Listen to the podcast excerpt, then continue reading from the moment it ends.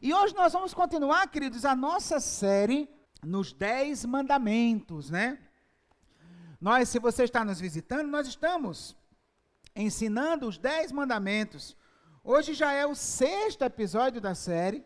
O primeiro foi uma introdução geral, falamos sobre a lei do Antigo Testamento, como é que o cristão interage com a lei, qual é o efeito que a lei tem sobre nós. Aprendemos muito sobre essa parte.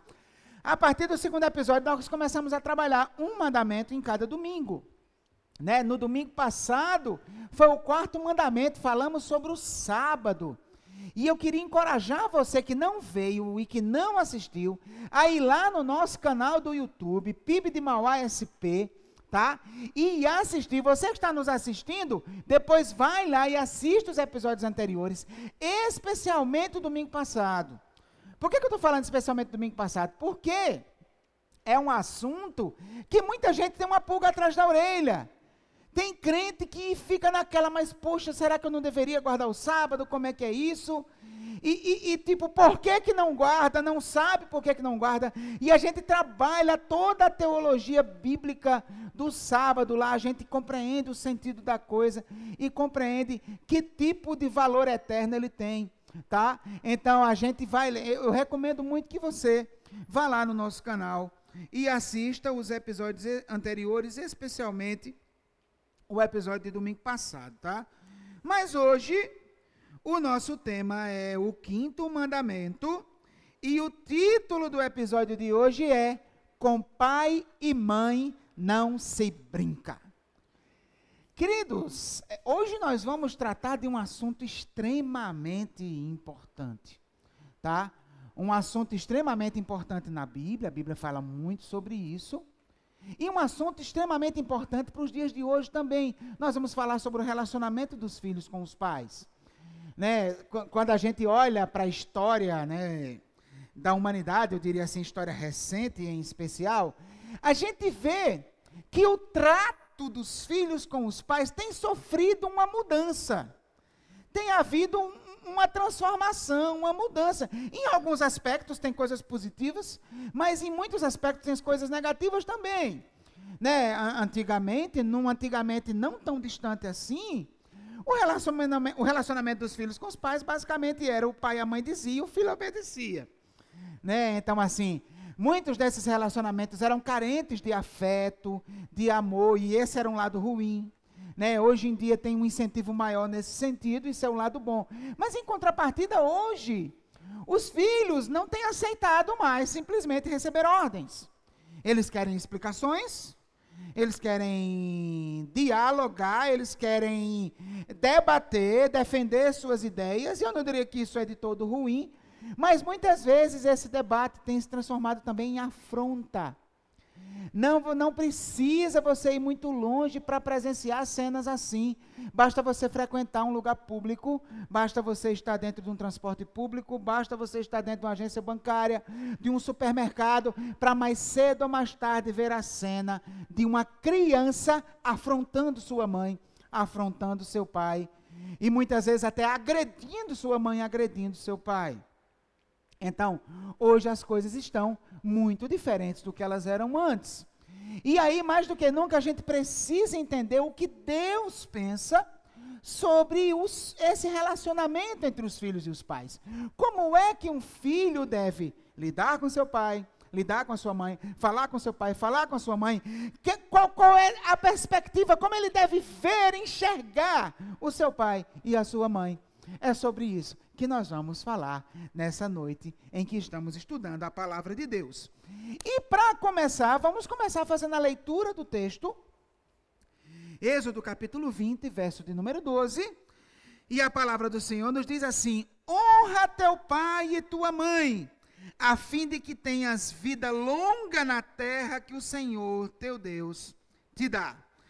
Queridos, nos episódios anteriores, Aliás, antes disso, vamos fazer uma leitura todo mundo, para dar uma coisada melhor. Vamos lá? Todo mundo lendo? Um, dois, três e já. Honra.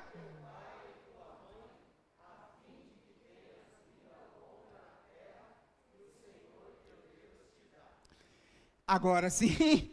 Então, queridos, é, nós vimos no, no, né, nos primeiros episódios da nossa série que os dez mandamentos são muito mais do que leis, né? São muito mais do que regras a seguir. Os dez mandamentos, na verdade, eles são o resumo da vontade de Deus para o povo da aliança. Né? Está ali os princípios que qualquer pessoa que tem uma aliança com Deus quer viver, entende que precisa viver. E esses princípios, eles estão basicamente separados em dois blocos. E esses blocos, eles correspondem àquilo que Jesus falou que era o resumo de toda a lei. Quem lembra o que Jesus disse acerca de toda lei? Que toda lei se resume em amar a Deus e amar ao próximo. Então, existem aqueles mandamentos que são voltados para o relacionamento do homem com Deus, e mandamentos que são voltados para o relacionamento do homem com o próprio ser humano, com, com o seu próximo. E aí, nós, só para a gente lembrar, a gente colocou aqui, no quadro, nós temos os quatro primeiros mandamentos que estão mais voltados para a relação com Deus. Não terás outros deuses diante de mim, não farás para ti nenhum ídolo, não tomarás em vão o nome do Senhor, lembra-te do dia de sábado para santificá-lo. Então, nesses quatro mandamentos está ali expresso, digamos assim, a relação mais achegada, voltada, direcionada para Deus. A partir do quinto mandamento, o que está em jogo é o relacionamento com o próximo. Né? E aí, por que, que eu trouxe de volta essa, essa questão da estrutura dos Dez Mandamentos aqui no episódio de hoje? Porque a gente percebe, quando a gente vai lá para os quatro primeiros mandamentos, a gente percebe que o primeiro mandamento é a chave de toda a aliança e que dele dependem os outros três. Porque tudo começa com a decisão de ter uma aliança de exclusividade com Deus. Tudo começa com a decisão de dizer: eu vou ser somente de Deus e eu vou ter somente Deus como meu Senhor. Ele é meu único Senhor. Uma vez que você tem essa decisão, você vai rejeitar os ídolos, você vai honrar o nome do Senhor e você vai guardar o dia do Senhor. Então, o primeiro mandamento, ele é a cabeça e a base dos outros três desse bloco dos quatro primeiros. Parece que o mesmo raciocínio Deus teve quando colocou o mandamento de honrar pai e mãe como o primeiro desse bloco do amor ao próximo. Por quê? Porque assim como para você rejeitar os ídolos, honrar o nome de Deus e guardar o dia de Deus, você começa com a decisão de tê-lo como seu único Deus, como seu único Senhor a sua vida em sociedade vai começar com a maneira como você trata os seus pais. Tudo começa dentro de casa. Se eu honro meu pai e a minha mãe, eu serei um bom cidadão na sociedade. Essa é a lógica. Consequentemente, eu não vou matar, eu não vou dar falso testemunho, eu não vou cobiçar as coisas do próximo. E assim sucessivamente. Então, queridos, em outras palavras, tudo começa dentro de casa. Tudo começa com a maneira como se trata os pais. A forma como você trata seu pai e sua mãe definem quem você é na sociedade. Definem quem você é na comunidade. O teólogo John Durham, que é um grande especialista no Antigo Testamento, ele vai comentar exatamente isso nessa passagem, quando ele diz assim: a transição da expectativa que Yahvé tem, em, tem de seu povo em relação a si mesmo, para a sua expectativa de seu povo em relação à família humana, é este mandamento que estabelece uma norma para o relacionamento com o pai e a mãe. Assim como o relacionamento com Yahvé é o início da aliança, também este relacionamento, ou seja, com o pai e a mãe, é o início da sociedade o ponto de partida inevitável para todo relacionamento humano. Então, queridos, em outras palavras, um bom filho tem a tendência de se tornar um bom cidadão, um bom amigo, um bom sócio na empresa, um bom esposo, uma boa esposa, então, essa é a lógica. E eu aproveito aqui para lhe dar atenção jovem, atenção adolescente, a receita do sucesso para escolher alguém para casar, para escolher alguém para namorar. E escolha alguém que seja bom filho ou boa filha. A maneira como o filho trata o pai, como a filha trata o pai, a maneira como o filho trata a mãe, como a filha trata a mãe, vai dizer muito da maneira como ele vai lhe tratar durante a vida. Porque é uma tendência muito natural de aquele filho ou aquela filha que diz respeito ao pai e à mãe, que afronta o pai e a mãe, que é grosseiro com o pai e a mãe, mas cedo ou mais tarde também será desrespeitoso, afrontoso e grosseiro com seu cônjuge. Isso é uma tendência natural. Então está aí a dica, preste muita atenção. Não queira namoro com filho que não respeita pai e mãe, ou com filha que respeita pai e mãe. Dica de ouro, viu? Dica de ouro para você. Tá? Então, queridos, uma vez que a gente vê que o, o, mandamento de honrar pai e mãe é, é a cabeça do amor ao próximo, assim como o mandamento de não ter outros deuses é a cabeça do amor a Deus, a gente vai entender que isso de fato tem uma importância especial tem uma relevância especial e que nós precisamos dar uma atenção. Não é somente essa passagem que fala sobre isso. Várias outras passagens na Bíblia vão dar uma, um, um peso muito grande a esse mandamento de honrar o pai e a mãe. Então, por exemplo, lá em Levítico 19, você tem lá aquele que é o versículo chave do livro de Levítico e que foi citado por Pedro no Novo Testamento, né? Sede santos, porque, vixe, estão dormindo, estão com a cabeça em outro lugar, como é que é? Sede santos, porque eu sou santo. Essa é a afirmação chave do livro de Levítico. Aí o que é que Deus diz logo em seguida? Ele vai começar a dizer como você é santo. Como é que você vai ser santo da maneira que o agrada? Como é que o povo da aliança vai ser santo? A primeira coisa que ele diz: respeite cada um de vocês, a sua mãe e o seu pai. Respeitar pai e mãe e o sábado, e você se lembra que a gente viu domingo passado que o sábado é de longe o mandamento mais falado no Antigo Testamento, porque ele tem um valor especial na história da redenção. Ele é um mandamento chave do ponto de vista da redenção. Então ele se torna o sinal visível da aliança de Deus no Sinai. Né? A gente viu isso. Então você vê, o, o, em outras palavras, Deus dizendo assim: olha, você é santo, você quer ser santo, você quer refletir minha santidade, respeite seu pai e guarde o meu dia. Respeite seu pai e sua mãe e guarde o meu dia. Queridos, isso é muito significativo é muito significativo. Honrar pai e mãe é a chave da santidade. Outro texto, na sabedoria, a sabedoria bíblica é cheia disso. Provérbios 15, 20. O filho sábio dá alegria a seu pai, mas o tolo despreza a sua mãe. Então, qual é a maior sabedoria que um filho ou uma filha pode ter? Querer alegrar o seu pai e sua mãe.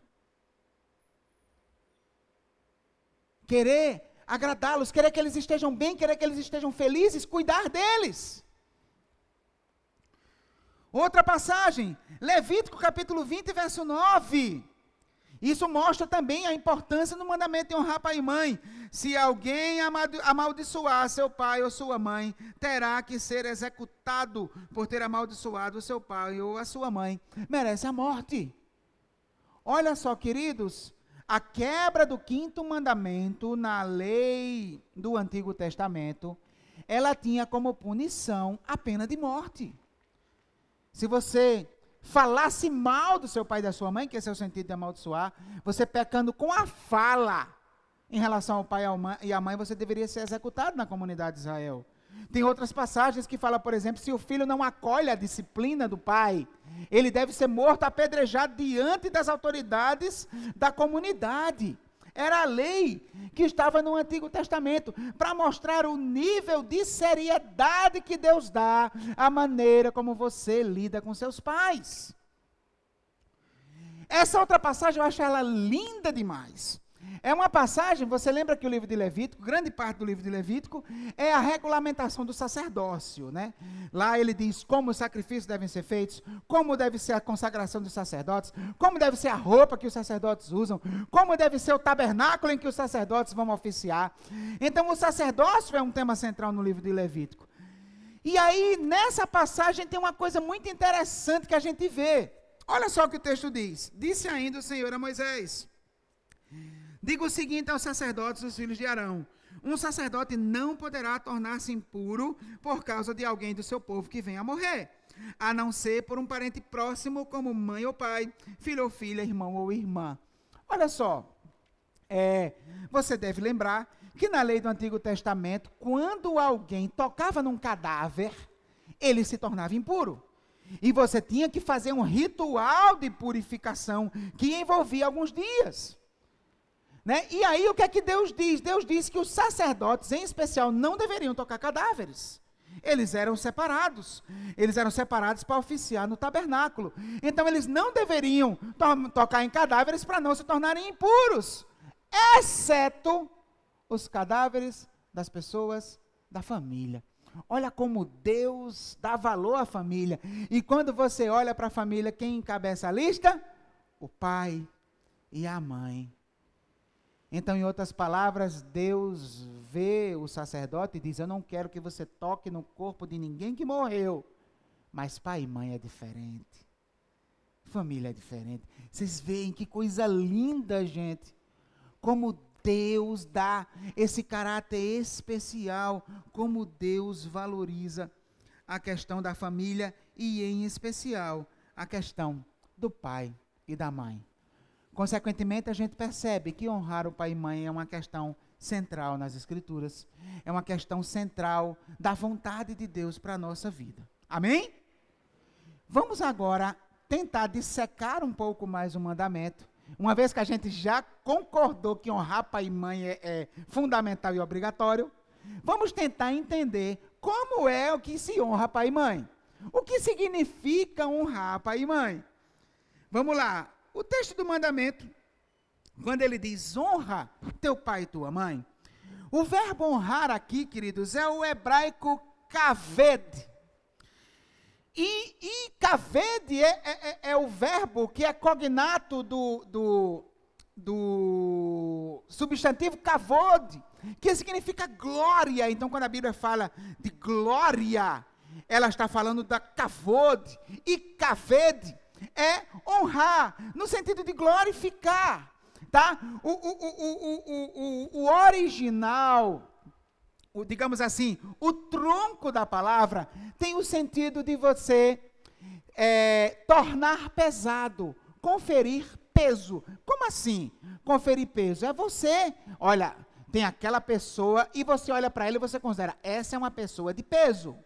Quando eu estou falando pessoa de peso, não entenda a questão literal, tá? Então, o que é uma pessoa de peso que você considera pesada, que você confere peso? É uma pessoa que tem importância especial. O que é uma pessoa de peso na comunidade, né? É alguém que chega e, olha, fulano de tal. Você trata com respeito especial, você dá um tratamento especial. Essa é uma pessoa de peso. Então, o que ele está dizendo é: seu pai e sua mãe são pessoas de peso. São pessoas diferenciadas. Você deve considerá-las. Então, queridos, no geral, esse verbo vai englobar os sentidos de glorificar, reverenciar, respeitar, temer e ter uma estima especial. É, é interessante as ocorrências desse verbo no Antigo Testamento, porque ele é um verbo essencialmente muito mais aplicado ao próprio Deus. Vamos ver algumas passagens aqui para a gente entender isso, tá? Vocês vão já já entender onde eu quero chegar. Vocês sabem que comigo é assim, você pega um, uma peça, outra peça, daí a pouco o quebra-cabeça se encaixa. Né? Então vamos lá, que você vai entender. Isaías 24, 15, né? Deem glória, pois, ao Senhor. Cavede, aqui o verbo dar glória, cavede. Deem glória, pois, ao Senhor no Oriente, e nas ilhas do mar exaltem o nome do Senhor, o Deus de Israel. Provérbios 3, 9. Honre o Senhor, cavede, honrar, cavede Honre o Senhor com todos os seus recursos e com os primeiros frutos de todas as suas plantações. Então, quando você glorifica a Deus, caved, você está adorando.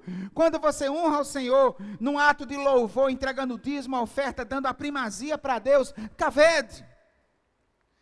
Salmo 22, 23. Louvem-no vocês que temem o Senhor, glorifiquem-no, caved.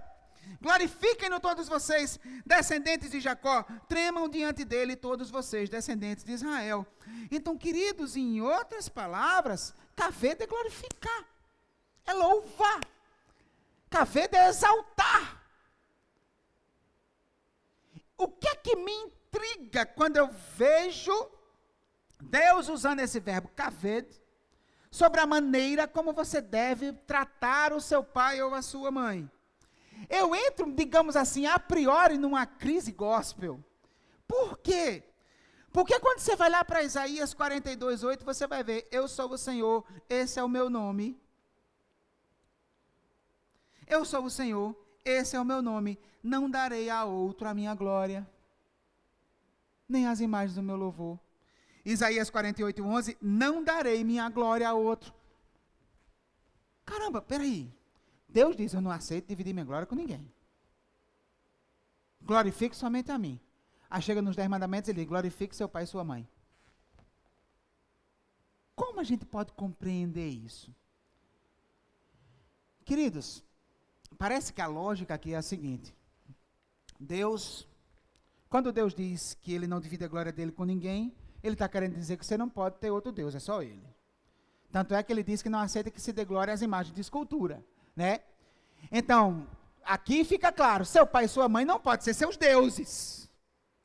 Está entendendo? Não é, Deus é somente o Senhor. Ele é, ele é único e ele tem primazia. Mas Deus considera os pais, o pai e a mãe algo tão importante, tão especial, que ele não somente aceita, mas ele manda que você dê aos seus pais algo extremamente parecido com o que ele quer que você dê somente para ele.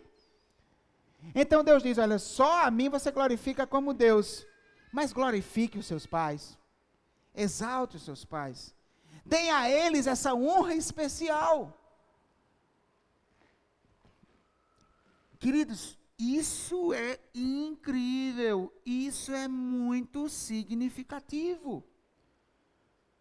Aí eu pergunto, por que que Deus manda a gente dar somente para o pai e a mãe aquilo que ele diz que é para dar só para ele. Ele diz: olha, é só para mim. Mas o pai e a mãe vocês dão numa medida quase, quase como a minha. Porque parece que a lógica do Antigo Testamento é que o pai e a mãe exercem um papel representativo de Deus na vida dos seus filhos. O pai e a mãe são canal de bênção de Deus na vida dos filhos. O pai e a mãe são canal de limites de Deus na vida dos filhos. O pai e a mãe são canal de revelação de Deus na vida dos filhos. Pensa num filho pequeno, num filho criança. Ele ainda não tem condição de ter, um, de ter uma, uma, uma, uma percepção de Deus. Ele ainda não tem condição de ter uma ideia acerca de Deus ainda. Quem é a primeira referência que ele tem na vida? A mãe e o pai. E Deus entende isso e quer colocar essa mãe e esse pai como seus representantes para levar esses filhos até Ele. Por isso que somos pais os responsáveis por ensinar a lei do Senhor, por ensinar a palavra do Senhor, por ensinar a criança no caminho que deve andar. Ao contrário do que algumas pessoas pensam, não é a igreja que tem que ensinar a Bíblia para a criança, é o pai e a mãe. A igreja é parceira nisso. Nós auxiliamos os pais nisso. Mas a responsabilidade número um é do pai e da mãe. Então, o resultado, a ideia, queridos, é que os pais exercem esse papel, especialmente no Antigo Testamento, de representantes de Deus. E Deus quer que vocês deem honra a eles, como vocês dão honra ao próprio Deus, ao próprio Senhor. O teólogo Douglas Stewart, é outro que eu amo demais, ele vai dizer o seguinte: os mandamentos anteriores, ou seja, os quatro primeiros, né? Os mandamentos anteriores estavam todos preocupados, de uma forma ou de outra, com a necessidade de honrar a Deus, como um meio básico de guardar sua aliança. Agora, vem um mandamento que os segue logicamente, porque se preocupa em honrar os pais, que têm o um incrível papel na família de representar Deus para os seus filhos. Então, queridos, com pai e mãe não se brinca. Pai e mãe é coisa muito séria. Pai e mãe merecem muito respeito. Pai e mãe merecem muito carinho. Pai e mãe merecem honra. Merecem ser reverenciados. Merecem ouvir palavras de exaltação. Outra coisa importante que eu quero falar aqui, antes da gente partir para a parte da promessa e em seguida a parte do, do, do de, de, de, alguns exemplos práticos de como é que a gente põe esse mandamento em prática hoje. É, geralmente, quando a gente pensa, o pastor vai falar sobre os filhos honrarem os pais.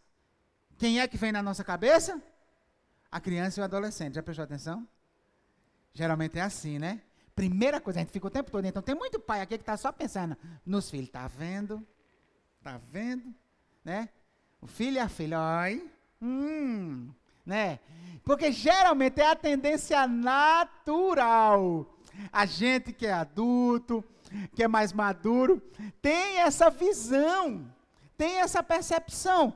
Honrar pai e mãe, isso é coisa para criança e adolescente. Isso é coisa para jovem. Deixa eu dizer uma coisa a vocês os filhos que, que o autor tem em mente no Decálogo não são filhos, crianças, nem adolescentes, nem jovens. Os filhos, crianças, adolescentes e jovens são os que Paulo tem em mente quando ele fala lá em Efésios 6. Se você for para Efésios 6, você vai ver que o contexto de Efésios 6 é a família cristã. Aí Paulo fala do marido da esposa, né? A mulher submissa ao marido, o marido amando a mulher como Cristo amou a igreja, os filhos obedecendo os pais, os pais não provocando a ira dos filhos, os escravos servindo aos, aos, aos seus senhores segundo a carne como que servindo a Deus, e os senhores tratando bem os seus escravos. Porque essa era a configuração da família naquela época. Então, quando Paulo fala em Efésios 6, Paulo tem em mente os filhos que estão debaixo da tutela dos pais. Mas quando o, o, o, decálogo vem falar dos filhos honrando aos pais, ele não tem em mente esses filhos. Por quê?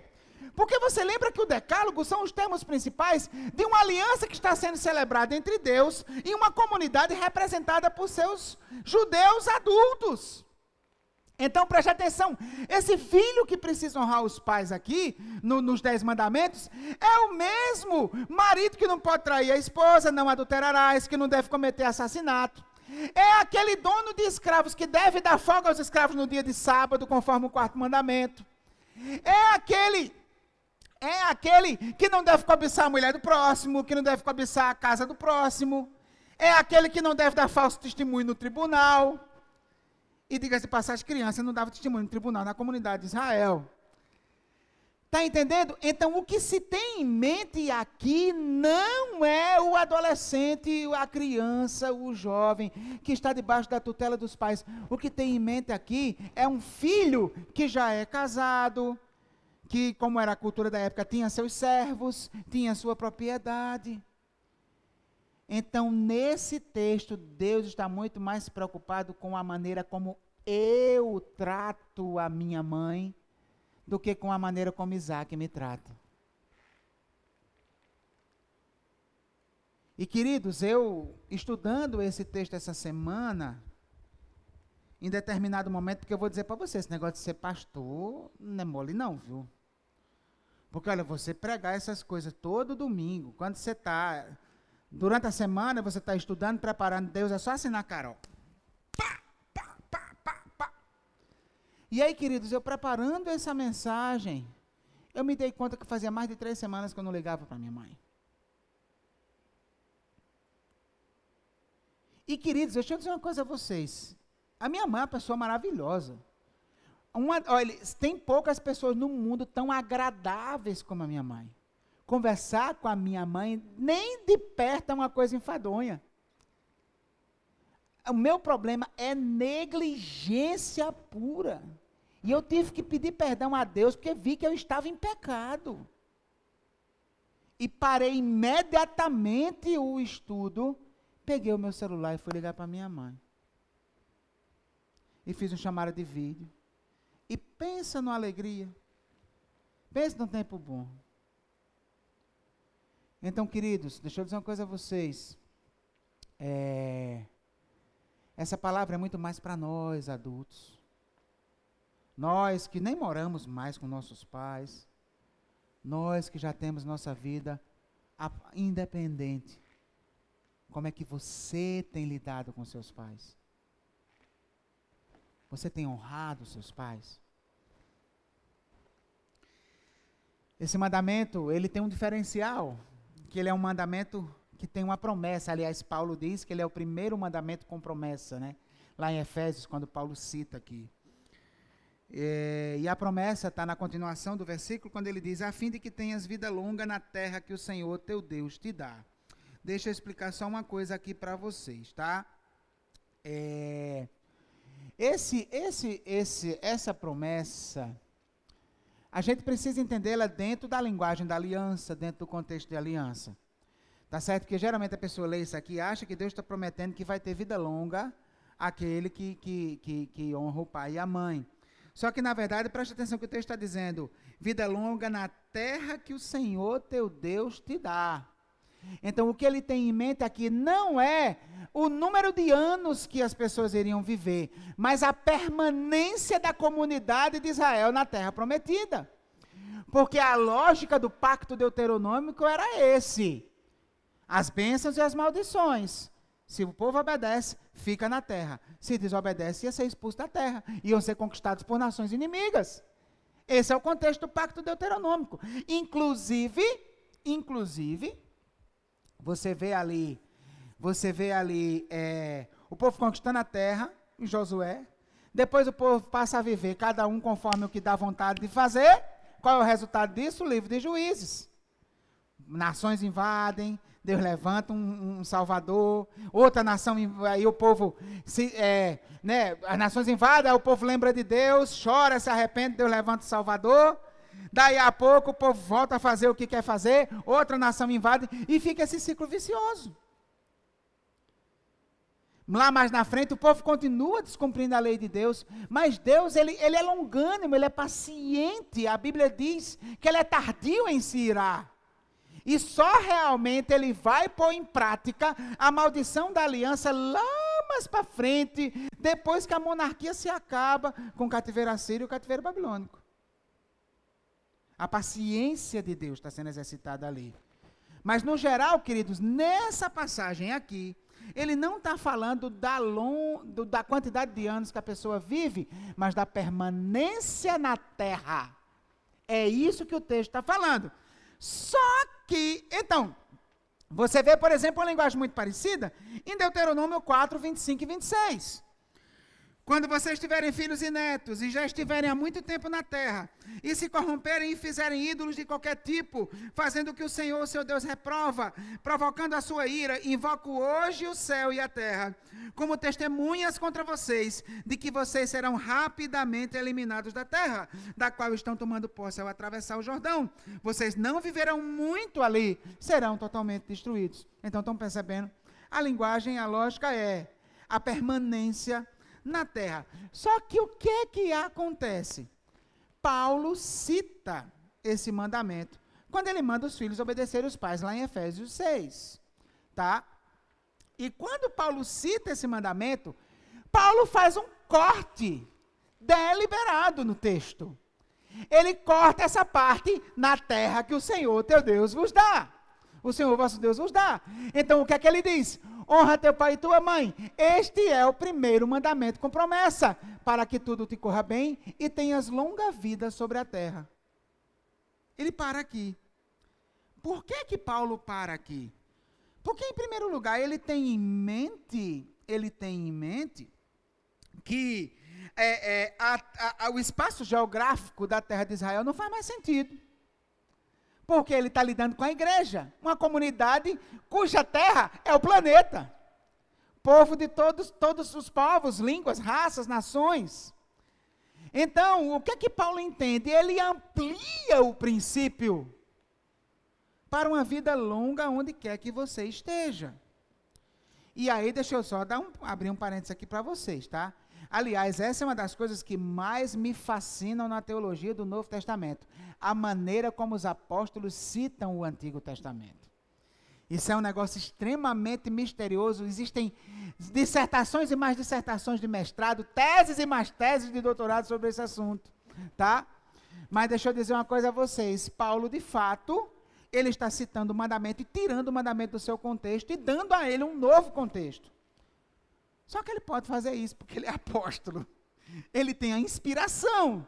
Eu não posso fazer isso se eu for pregar. Eu não posso cortar uma parte do versículo para dar ele uma amplitude diferente do que tinha lá. Deus não me confere essa autorização. Mas Paulo, de fato, leva isso a sério e com a autoridade que Jesus lhe conferiu, ele vai e atrela ao mandamento de honrar os pais uma promessa de vida longa. Só que é bom a gente lembrar que essa promessa de vida longa está sendo dada a filhos que estão debaixo da tutela dos pais. Porque Paulo dá o contexto, como eu já expliquei em Efésios, é diferente. Paulo tem em mente crianças, adolescentes. E viver mais é uma coisa mais normal. Só que ainda assim, deixa eu dizer uma coisa para vocês, tá? É, isso não quer dizer que todo filho que morrer cedo é porque foi um filho desobediente. Porque foi um filho que desonrou pai e mãe. Tá certo, queridos? E essa é uma coisa que a gente precisa ter maturidade para entender. Tá? A, a, a, essas, essas, essas consequências de determinadas atitudes que a Bíblia diz, faça isso e acontecerá aquilo, Está entendendo? Isso é a, a, a, tipo assim, a literatura padrão da literatura de sabedoria do Antigo Testamento, do livro de Provérbios, dos Salmos de sabedoria, né? O, o, caminho do justo é de ser uma árvore plantada, né? Que dá o seu tempo, mas isso não quer dizer que não possa ter um justo que as coisas dão errada na vida dele. Então, o que ele está falando não é uma coisa absoluta e que tem que acontecer com todos, com todas as pessoas. Porque veja bem, nós estamos vivendo debaixo do pecado. Nós estamos vivendo num mundo amaldiçoado. E a balança da justiça não está aferida pelo Imetro. Lembra quando a gente fez a série em Eclesiastes? Né? Essa é um dos, uma das crises, de tantas crises do livro de Eclesiastes, que o autor tem é justamente isso. Ele vê ímpio se dando bem e vê justo se dando mal. E a gente vê isso o tempo todo porque a balança está. Então, há um princípio geral: filho que honra pai e mãe vive mais. Mas pode haver exceções à regra, porque o mundo está debaixo do pecado e a balança da justiça não está aferida direitinho, tá certo? Então a justiça só vai ser derramada em sua plenitude quando o Senhor Jesus voltar e estabelecer definitivamente o seu reino. Amém? Se a justiça já tivesse perfeita agora, ninguém precisava pedir, venha a nós o teu reino, porque o reino já estava aqui. Estão entendendo? Então, por isso é importante essa explicação, porque existem casos de filhos obedientes que morrem logo. Acontecem tragédias assim. E aí muitas vezes as pessoas se perguntam, então a palavra de Deus não se cumpriu? A gente precisa entender a intenção desse tipo de coisa. Faz isso que o resultado é esse, tá? Isso é a, o resultado geral, mas como o mundo está desregulado, pode-se fugir da regra sim. Ok? Deu para entender? Então, queridos, vamos agora partir para a prática.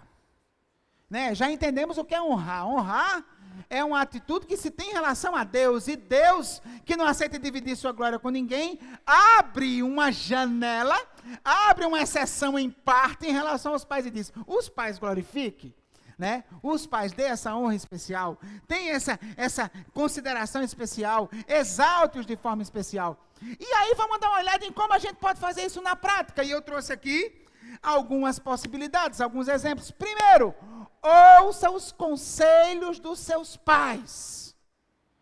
Atenção, você de todas as idades.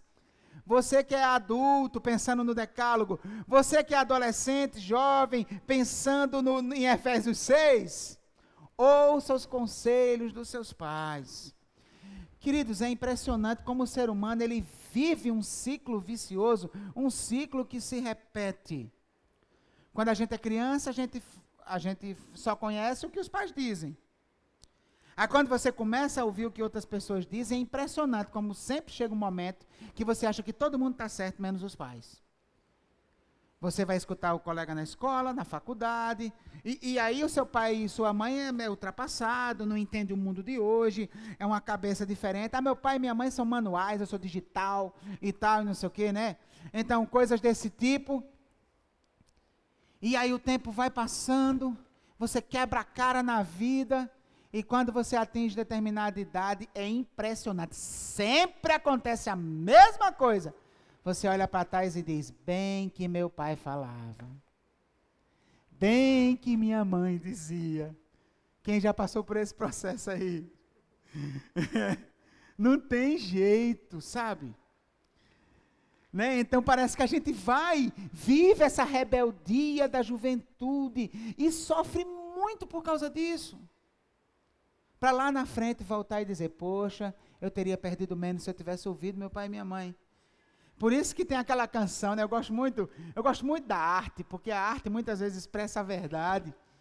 É aquela canção de Belchior que foi eternizada na voz de Elis Regina, né? No final de tudo, nós somos os mesmos e vivemos como os nossos pais. Daí a pouco a gente se pega fazendo com os filhos as coisas que os pais faziam com a gente, que a gente tinha raiva na época. E a gente está lá aplicando a mesma regra, fazendo a mesma coisa. E vendo que eles tinham razão quando fizeram com a gente. Então, você que é jovem, você que é adolescente, você não precisa sofrer tanto. Você não precisa passar tanto por essa fase da rebeldia e perder tanta coisa. Se eu tivesse ouvido minha mãe, se eu tivesse ouvido mais o meu pai, eu tinha sofrido muito menos nessa vida. Está entendendo? Então, quando alguém diz isso, não é brincadeira, não, é porque viveu mesmo essa experiência. Tem um ditado oriental que diz assim: Os tolos erram e não aprendem. Os inteligentes aprendem com os próprios erros, mas os sábios aprendem com os erros dos outros. Então, você que é jovem adolescente, aprenda com os erros da gente que já passou por essa fase e não cometa os mesmos. Ouça seu pai e sua mãe. Tá? Segunda coisa, Caso ainda esteja sob a tutela deles, obedeça. Então, queridos, por isso que Paulo, lá em Efésios, dá ao mandamento de honrar pai e mãe essa implicação da obediência. Por quê? Porque Paulo tem em mente filhos que estão debaixo da tutela dos pais. E o filho que tá, o filho e a filha que estão debaixo da tutela dos pais tem que obedecer os pais mesmo. Honrar é obedecer. Então não tem como honrar pai e mãe sem obedecê-los. Fala a verdade para os seus pais. Não minta para os seus pais. Obedeça a seus pais. Se você está nessa fase sob a tutela deles, é a melhor maneira de você honrá-los. E aqui deixa eu abrir um parênteses para falar para os pais. Deixa eu dizer uma coisa para vocês, pais. Às vezes a gente tem muito essa necessidade de sentir que os filhos nos amam. Deixa eu dizer uma coisa para vocês, o seu filho não precisa amar você, não. Você não precisa ser amado, não. Você só precisa ser obedecido. Você só precisa ser honrado. Porque o amor, eu lhe asseguro que mais cedo ou mais tarde chega. Não se preocupe em querer o amor agora, até porque filho, ele, ele aprende a manipular a, a arte da manipulação muito cedo. E pense numa coisa que o filho e a filha aprendem a fazer para afrontar os meus Eu não, não te amo. Né? Eu não te amo mais. Né? Então, o que é que acontece? O Isaac, ele tem esse costume de me perguntar 200 vezes por dia, papai, você me ama? E eu sempre respondo, como é, meu filho? Eu lhe amo demais. Eu amo você demais, meu filho, pelo amor de Deus. Pelo amor de Deus. Mas eu não fico fazendo a mesma pergunta para ele. Ele quem pergunta direto. Aí uma vez ou outra eu pergunto a ele, eu digo, filho, você me ama? E o Isaac, ele tem um temperamento engraçado. O Isaac é aquele, eu perco o amigo, mas não perco a piada. Olha, eu já estou me preparando psicologicamente. Na medida que o tempo for passando, eu sinto que isso vai piorar. Sabe? Então, essa daí ele vai e diz que não. Aí eu disse: Não tem problema, filho. Você obedecendo papai já está bom. Aí ele olha assim. Aí ele, ah, aí fica meio, aí fica meio abusado, né? Mas essa é a verdade. Tá entendendo? Essa é a, é a lógica da coisa. O pai e a mãe têm que amar os filhos sempre. Os filhos podem deixar eles amar menos em algum momento, não tem problema não. Só não aceite que ele lhe desonre. Só não aceite que ele lhe desobedeça. Vá por mim. É bíblico. E é sucesso. E eu vou lhe dizer, mais cedo ou mais tarde ele lhe ama. O amor sempre chega. E vai chegar muito mais profundo na maturidade. Fala, pensa comigo. O seu amor hoje por seus pais não é muito mais forte do que quando você era pequeno? Sabe? Amadurece. Então não esquenta não, tá? Tá aí a dica. Outro exemplo de como os filhos honram os pais. Ajude nos trabalhos domésticos. Uh! Como esse entrou num, num tema complicado, polêmico, eu trouxe versículo, tá entendendo? Provérbios 10, 5. Para não achar que o pastor está inventando.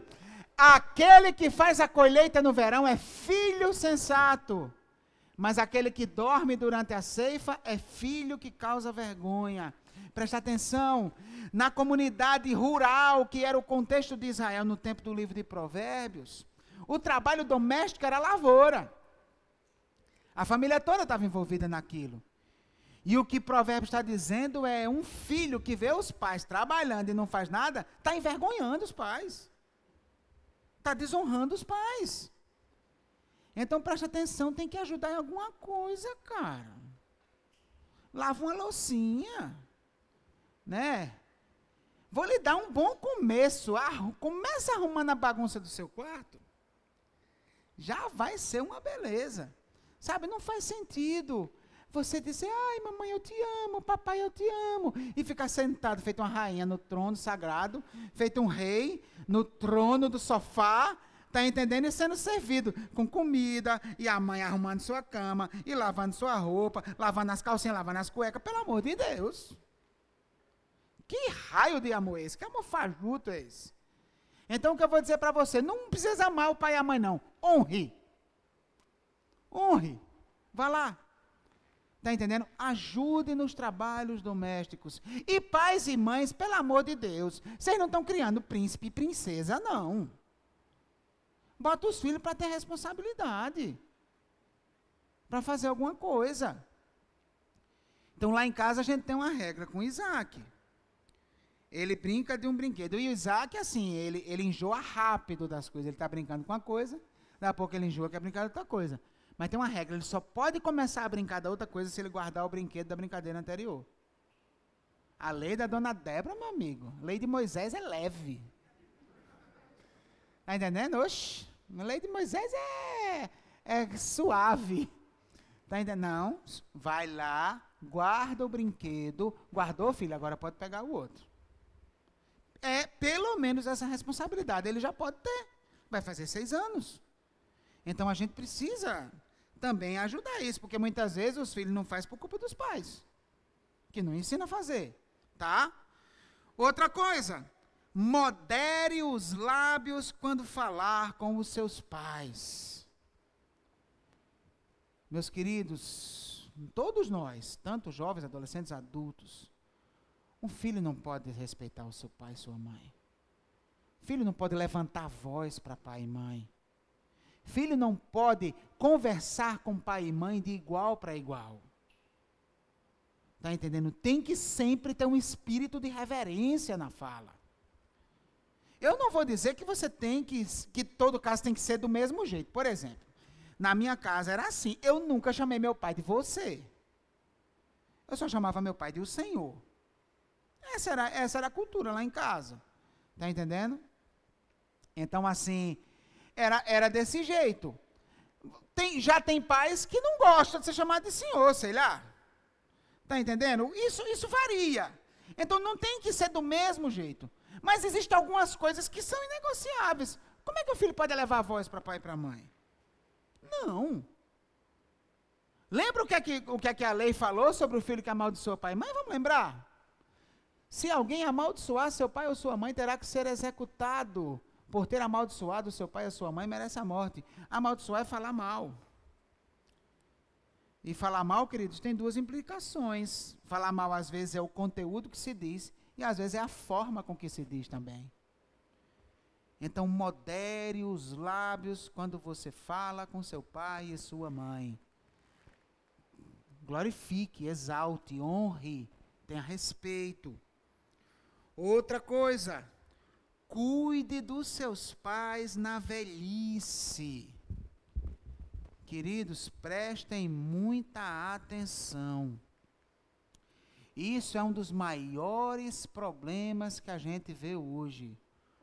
Os filhos não querem ter com os pais a responsabilidade que os pais tiveram com eles quando eles precisaram. E essa responsabilidade é dos filhos. Está entendendo? Você que tem pai idoso, mãe idosa, Alguns são ranzinza mesmo, alguns são rabugentos. Que tem gente que quando fica velho, fica rabugento. Tá entendendo? Eu tenho muito medo de virar um velho assim. Porque eu já sou meio chato hoje, sabe? Então imagina, eu tenho medo de piorar as coisas. E eu vivo dizendo a Débora, olha, se algum dia eu morar na casa do meu filho, eu vou querer ser gente boa, vou querer obedecer todas as regras e tal. E Débora olha para mim e diz, eu quero ver. né? Ela disse: Eu quero estar tá viva para ver isso. Então, o que é que acontece? É, é difícil, mas, queridos, honrar pai e mãe é estar tá do lado até o fim. Estar tá até o fim. Então, os filhos precisam cuidar dos pais. É o filho que precisa levar os pais para médico. É, é, são os filhos que precisam estar do lado quando eles estão hospitalizados. São os filhos que estão ali dando suporte. Amém? Esse princípio também, esse princípio também tem implicação na questão do sustento. Aí, versículos que falam sobre a questão da velhice, pode passar. Se preciso for, sustente-os financeiramente. Queridos, honrar pai e mãe é garantir que nada vai faltar a eles também. Tem pais que não precisam dessa parte. Mas alguns vão precisar. Alguns têm aquela aposentadoriazinha pequena e que toma tanto remédio que o dinheiro não dá. Quem tem que chegar junto é pai e mãe. Olha o que a Bíblia diz. Esse texto é fenomenal. 1 Timóteo capítulo 5, verso 4. E, e deixa eu só lhe, lhe contextualizar, tá? É, o que é que acontece? A igreja, a igreja, desde o primeiro século, ela sempre teve esse cuidado especial com as viúvas, né? Naquela época a situação era mais complicada, não existia esse negócio de aposentadoria, pensão, não existia nada disso. Então a igreja precisava cuidar da viúva. Mas uma coisa que Paulo, sustentar mesmo, sustentar a viúva. Mas uma coisa que Paulo deixou claro: a igreja só vai sustentar a viúva que não tem filho. Porque se ela tiver, ela tiver filho, quem tem que sustentar é o filho. Olha o que diz aqui. Mas se uma viúva tem filhos ou netos, que estes aprendam primeiramente a colocar a sua religião em prática, cuidando de sua própria família e retribuindo o bem recebido de seus pais e avós, pois isso agrada a Deus. Nós precisamos retribuir o que os nossos pais nos deram nós somos responsáveis por sustentá-los. E aí vem a questão para os casados, tá? Marido não pode achar ruim, porque a mulher direcionou uma parte do recurso para ajudar os pais. Mãe, uma esposa não pode achar ruim, porque o marido direcionou uma parte do recurso para ajudar os pais. Isso não pode acontecer. Quando você casou, virou uma só carne, amigo. Uma vez que você virou uma só carne, o que foi que aconteceu? O pai dela virou seu pai. A mãe virou sua mãe. O irmão mala virou seu irmão. Não tem para onde correr. Está entendendo? Então é nossa responsabilidade. A avó da Débora, ela, ela, ela vive em cima de uma cama. A minha avó também. Ambas. Vivem em cima de uma cama. A avó da Débora quase não se comunica e a minha avó não se comunica mesmo. Né? Então tem que ter cuidado 24 horas por dia. Tem que dar banho, tem que dar comida, tem que dar remédio. E é essa a rotina.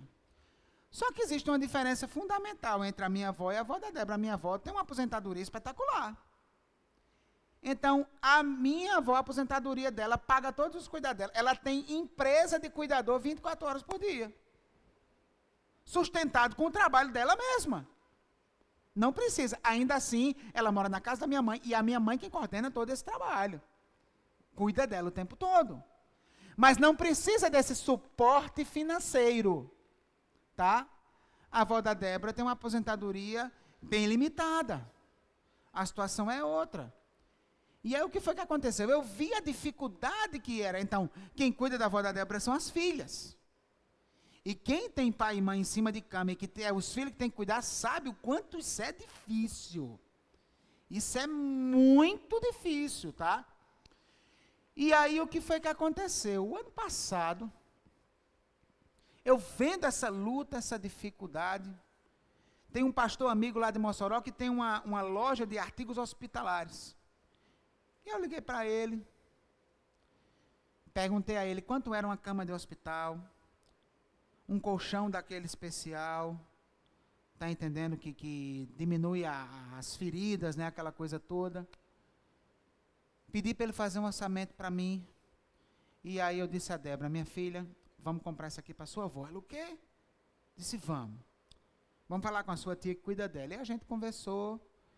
E aí eu perguntei: tem como da aposentadoria dela tirar alguma coisa? Ela, eu consigo tirar tanto. Esse, esse, a parte que eu dei foi três vezes esse tanto. Está entendendo? Mas eu digo, então pronto, então vamos tirar esse tanto e o resto eu vou assumir. Por que, que eu comprei essas coisas para a avó da Débora? Porque quando eu casei com a Débora, ela virou minha avó. E olha o que a Bíblia está dizendo aqui. Eu tenho cuidado meu, da minha avó. E eu investi dinheiro nisso. Está entendendo?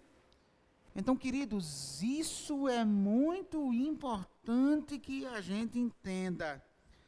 A Bíblia não aceita um filho que abandona seu pai ou sua mãe na velhice. Deus abomina isso. Tem situações, eu, eu não sou da opinião que um, um, um, lar de idosos nunca deve ser considerado. Eu não sou dessa opinião, tá? Porque às vezes, às vezes o lar de idosos vai dar ao idoso mais conforto do que se ele ficar em casa. Né? Especialmente quando os filhos têm que trabalhar para ter pão dentro de casa. Né? E às vezes o lar pode ser uma possibilidade, mas isso só pode acontecer se e somente se você tiver um compromisso de estar lá visitando o tempo todo para eles não se sentirem abandonados pelos seus. Sabe uma coisa que velho precisa? Velho precisa de neto.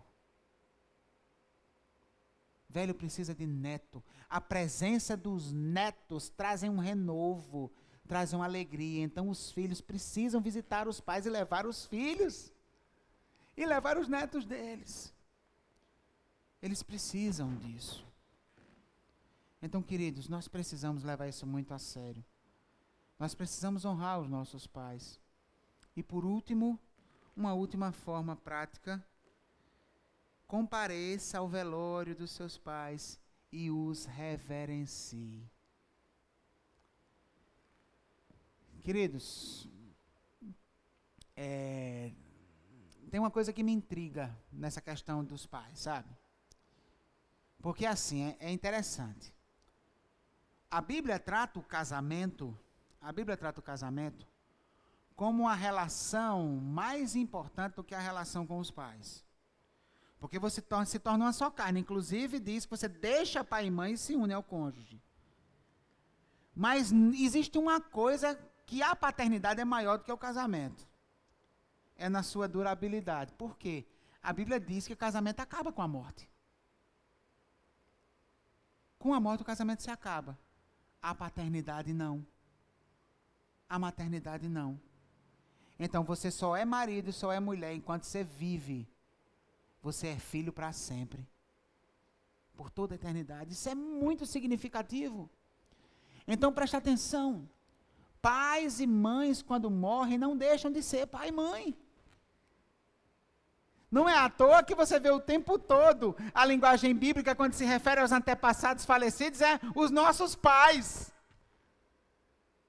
Porque não deixa de ser pai.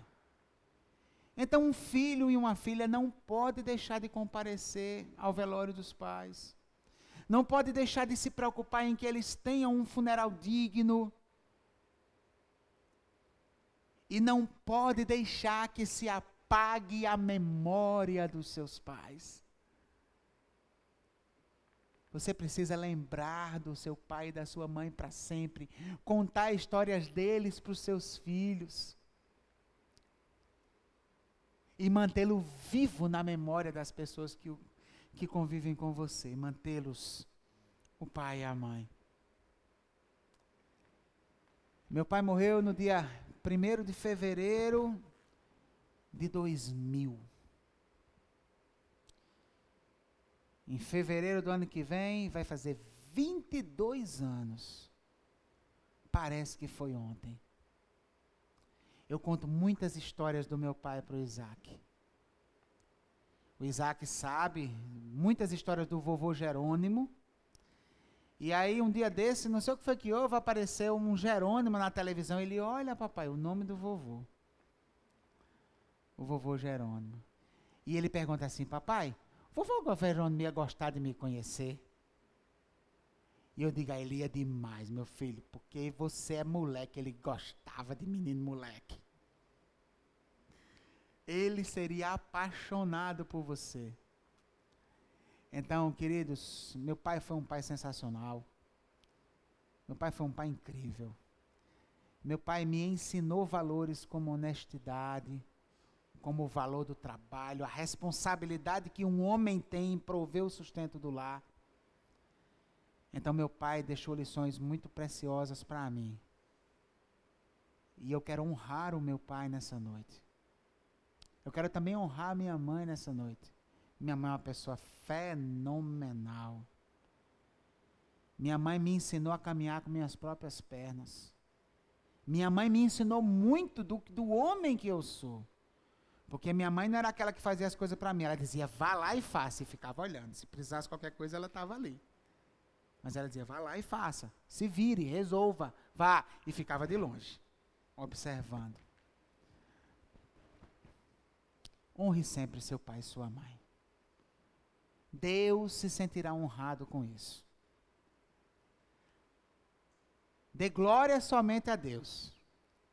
Mas o próprio Deus quer que um pouquinho dessa glória você dê para os seus pais também. Que Deus nos abençoe em nome de Jesus.